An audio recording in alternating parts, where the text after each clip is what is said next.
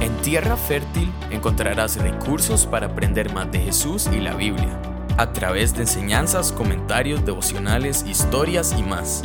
James Taylor es pastor en Semilla de Mostaza, Costa Rica. También es empresario, esposo y papá.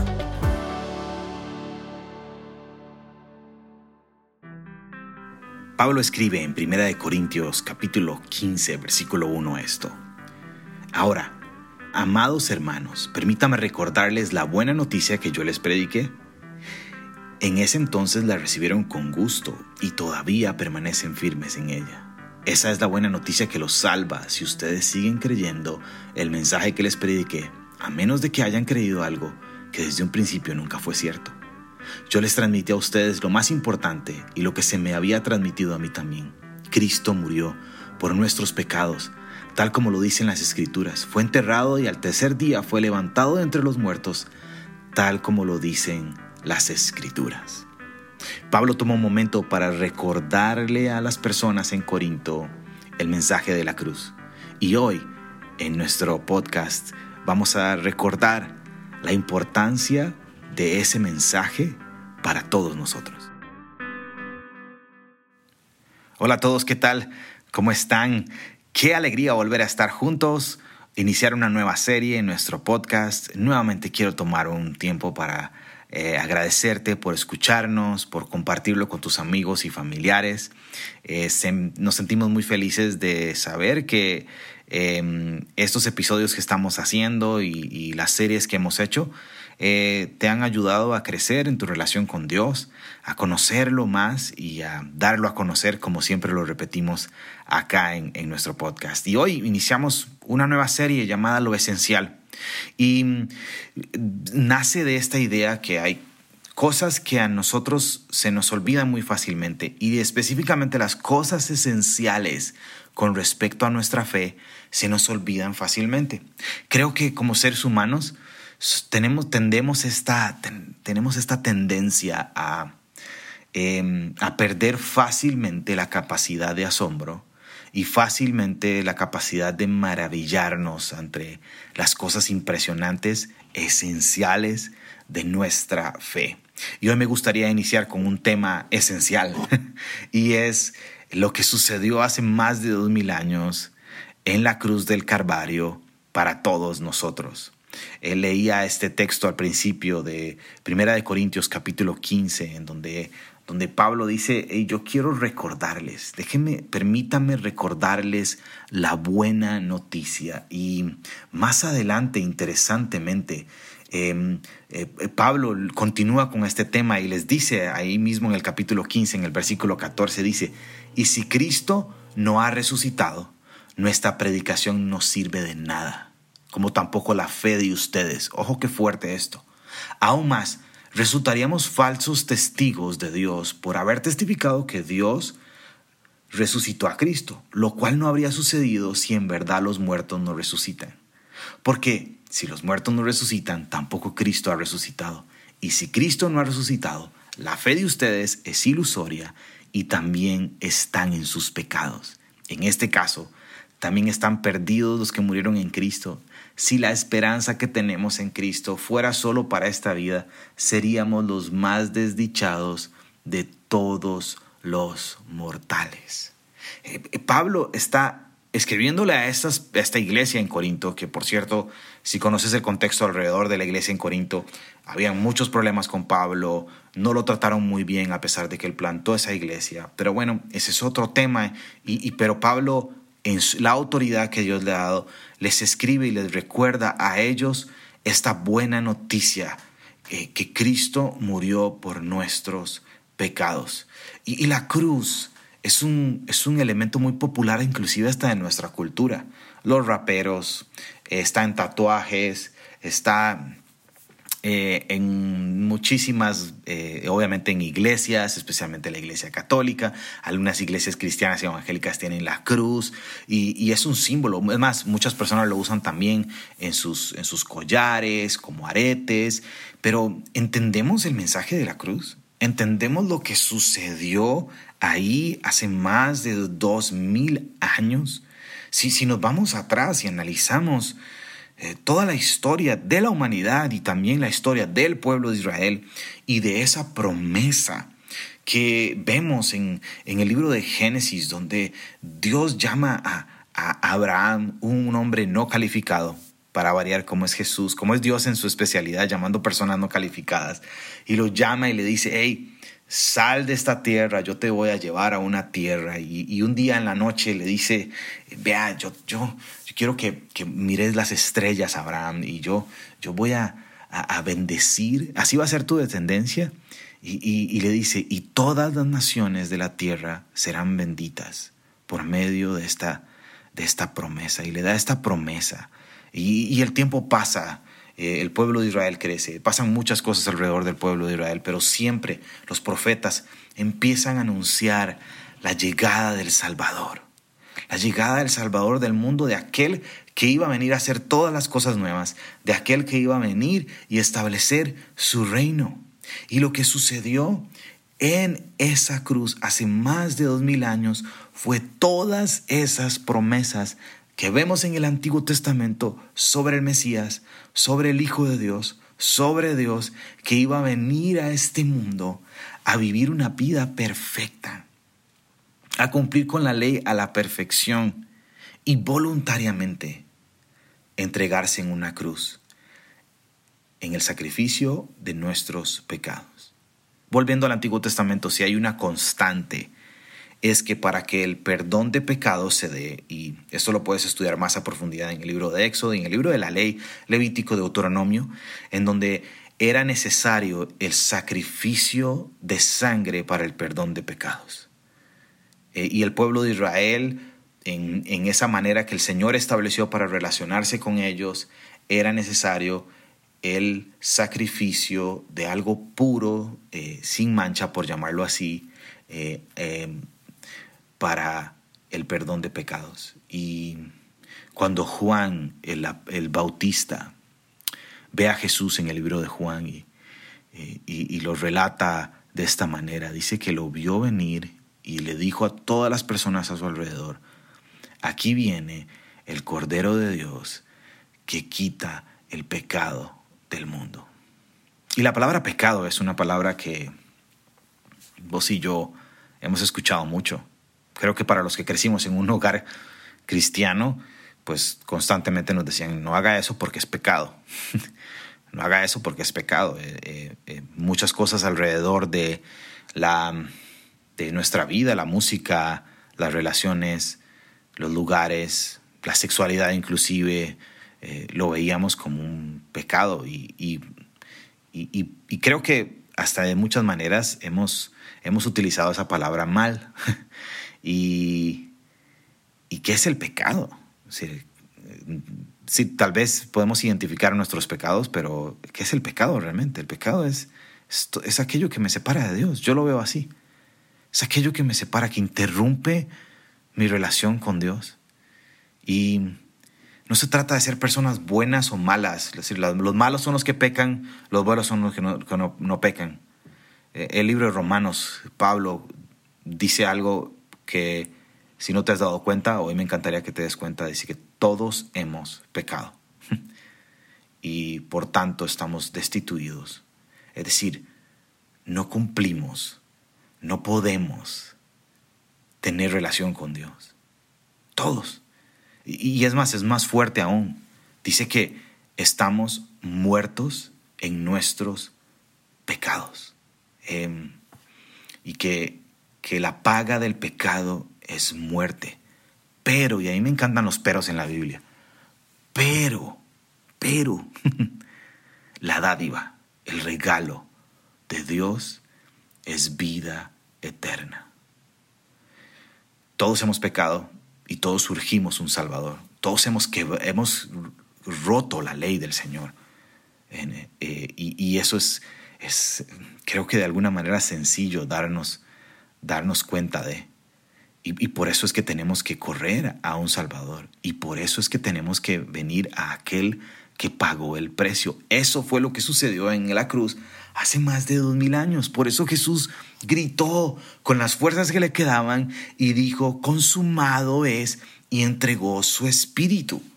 y pagó la deuda de nuestros pecados. Sí, mi hermano y mi hermana, ya para sonar pandereta, sí, amigo y amiga, e, esos pecados que cometiste, esos pecados que estás cometiendo, esos pecados en los que están viviendo, hoy quiero recordarte que hay esperanza y que hay perdón y que hay gracia disponible y que estamos a tiempo de poder volvernos a Dios, arrepentirnos de nuestros pecados y empezar a vivir una vida que agrade a Dios.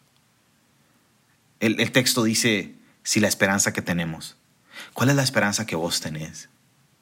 La esperanza que vos tenés es que te vaya bien acá en la vida, que puedas hacer una carrera profesional exitosa, que puedas hacer una carrera, eh, no sé, también establecer una familia o si no quieres tener familia, por lo menos considerarte una persona feliz, considerarte una persona exitosa, considerarte una persona de influencia, una persona famosa, eh, lograr cumplir todos tus sueños y tus anhelos, eh, como por ahí nos lo ponen eh, nuestra actualidad. Nuestra esperanza no tiene que ser solo acá en este mundo.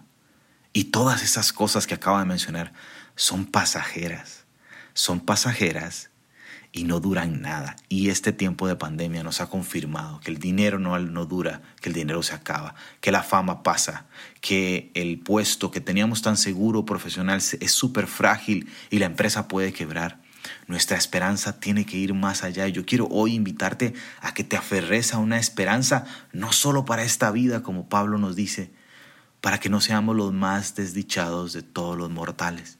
Podemos hoy entregar nuestra vida a Dios, rendir nuestro corazón a Él, ponernos a cuentas con Él y, y que Él empiece a depositar en nosotros ese arrepentimiento, esa esperanza de que mientras que estoy aquí en la tierra, busco agradarle a Él.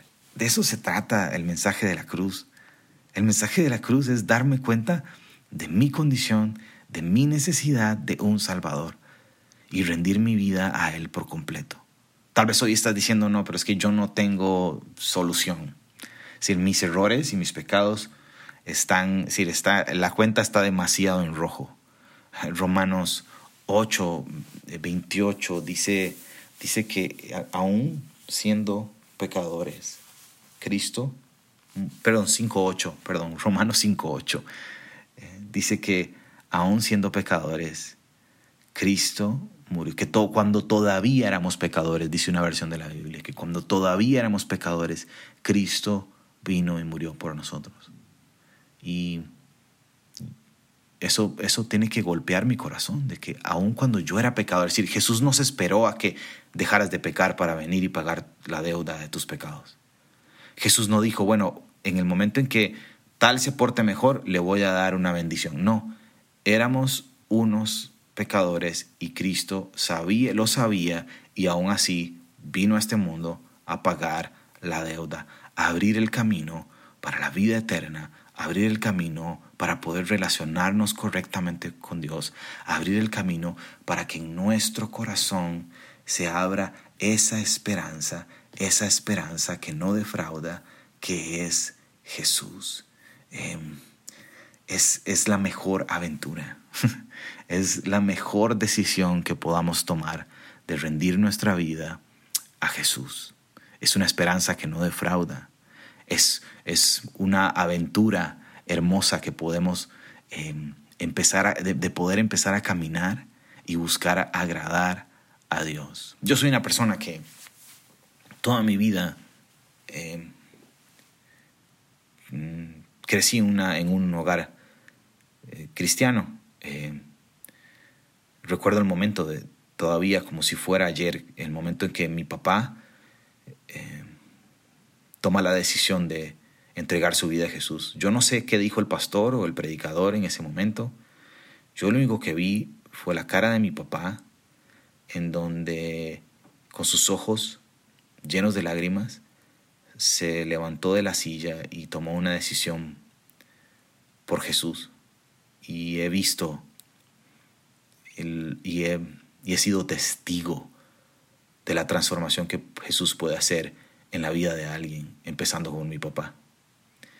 Y pero aún así, teniéndolo frente a mis ojos, empecé a crecer en una vida de religiosidad, en una vida de, de apariencia, en una vida de que me de lo que quería era quedar bien con la gente, que pensaran que era buen cristiano, que pensaban que era un buen muchacho y, y, nunca me preocupé por quedarle bien a Dios. La, respuesta al mensaje de la cruz, ¿qué es el mensaje de la cruz? Eh, y cuando, cómo respondemos a eso que Jesús hizo, es, es básicamente eso, es una vida que busca quedarle bien a Jesús siempre, agradarlo a Él en todo, cumplir con alegría sus mandamientos es dejar la religiosidad, es dejar las apariencias y ser libre. E, eso es lo que Jesús nos invita, a una vida de libertad, a una vida de perdón, de que mis pecados pasados, presentes y futuros son perdonados. Es Jesús, que aquel que decide estar en Cristo, que aquel que levanta la mano de su corazón, levanta desesperadamente y reconoce la necesidad de que Jesús le perdone sus pecados, dice que el que está en Cristo es una nueva creación. Las cosas viejas pasaron y aquí todas son hechas nuevas. Si confesamos nuestros pecados, Dios que es fiel y justo, nos perdonará y nos limpiará de toda maldad. E-, esta es la invitación, este es el mensaje de la cruz. El mensaje de la cruz es que Jesús vino a darnos vida eterna, a darnos perdón de nuestros pecados y vida eterna. Y aquí y, se pone mejor, el mensaje de la cruz no es solamente que nos perdonó nuestros pecados. Eh, eh, yo siempre he dicho que yo estaría súper contento con solamente y, alegre y feliz y emocionado con solo saber que Jesús vino y pagó la deuda de mis pecados y, me puso en una relación correcta con mi Salvador, digo, con mi Señor y con mi Dios y, y por eso quiero vivir agradándole. Pero no solamente lo hizo así, Jesús no solamente nos salvó, sino que nos llama sus amigos, nos llama hijos de Dios. Y eso es algo también impresionante y esencial que vos te des cuenta hoy, que el llamado y la invitación de Jesús a responder a su gracia y a su misericordia y a vivir una vida que le agrade, una vida eh, apasionada por Él, no es cumplir reglas pesadas, casi con un yugo imposible de cumplir, sino es aventuras hermosas de alguien que antes era esclavo del pecado y ahora es libre y no solamente es libre, sino que es llamado hijo y es llamado amigo. Jesús se lo dijo a sus discípulos en Juan 15, yo no los llamo eh, siervos porque un siervo no sabe lo que hace su dueño, ahora los llamo amigos. Ustedes son mis amigos si cumplen mis mandamientos. Y, me encanta, dice que a los suyos vino, a los suyos no lo recibieron, pero a todo aquel que lo recibe le dio el derecho, el privilegio, la bendición, la bienaventuranza, la alegría de ser llamado hijo de Dios. Hablando de lo esencial, es esencial que te des cuenta de tu urgencia de un Salvador que está listo para perdonarte, para salvarte, para llamarte amigo para llamarte hijo. Esa es mi oración para vos el día de hoy. Que podamos ver la cruz, el mensaje de la cruz y no verla de la misma manera. Y que esto esencial, necesario para nuestra fe, sea algo vivo en nosotros, sea algo que nos apasione, sea algo que nos llena de esperanza, no solamente aquí en la tierra, sino para la eternidad. Que el Señor te bendiga muchísimo. Que el Señor hable a tu corazón hoy, que rindas tu vida, si no lo has hecho nunca, que hoy lo puedas decidir con todo tu corazón, reconocer que necesitas un Salvador, reconocer que necesitas convertirte en el hijo y el amigo de Jesús. Nos vemos la próxima semana. Que tengas una hermosa semana y que esta sea una semana llena de hermosas aventuras siguiendo lo esencial de nuestro Dios. Gracias por escucharnos. Espera el próximo episodio. Te invitamos a suscribirte en las plataformas de Spotify, Apple Podcasts o Google Podcasts. Además, seguimos en nuestras redes sociales de Facebook e Instagram.